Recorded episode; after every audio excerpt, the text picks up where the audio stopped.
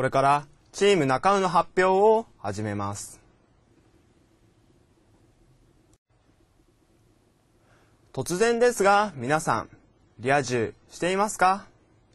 家でゴロゴロしているだけで青春の時間を無駄にはしていませんか？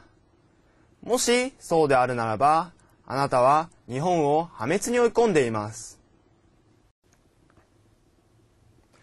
皆さん知っての通り、日本では今、少子化が進んでいます。少子化の原因として結婚率の低下があります。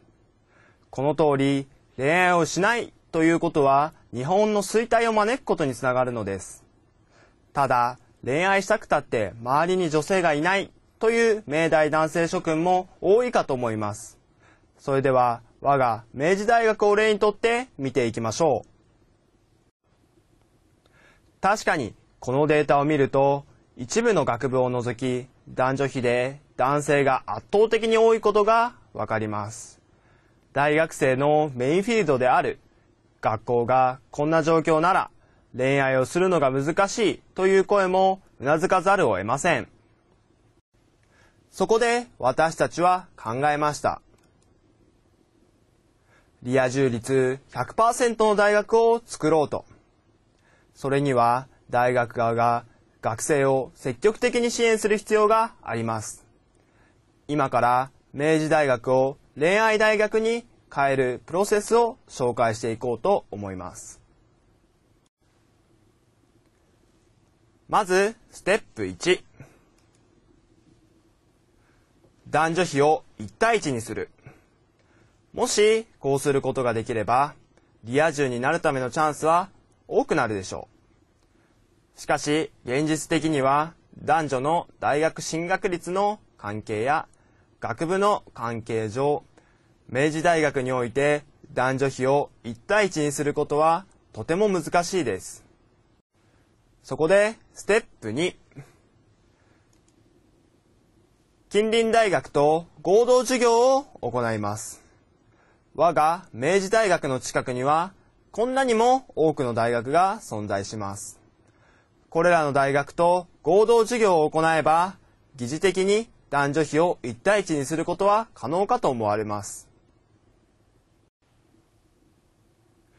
合同授業の内容ですが、このようなものを開講していきます。全員のスタートラインが同じで、どんな学部でも活躍のチャンスがあるような授業の展開を考えています。また、基本的にはグループワークが中心となり、もちろんこのグループの男女比は1対1です。様々な作業や目標達成へのプロセスで異性との交流を深めます。もし気の合う異性がいましたら交際してもいいと思いますし、いなかったとしても他大学との交流は決して無駄にはならないと思います。自らの今後に生きるような授業を行っていこうと思います。これら合同授業の中で生まれたカップルでご結婚までされたら大学側からお祝い金を支給する仕組みを作ります。また、子供が生まれるごとにお祝い金を支給していきます。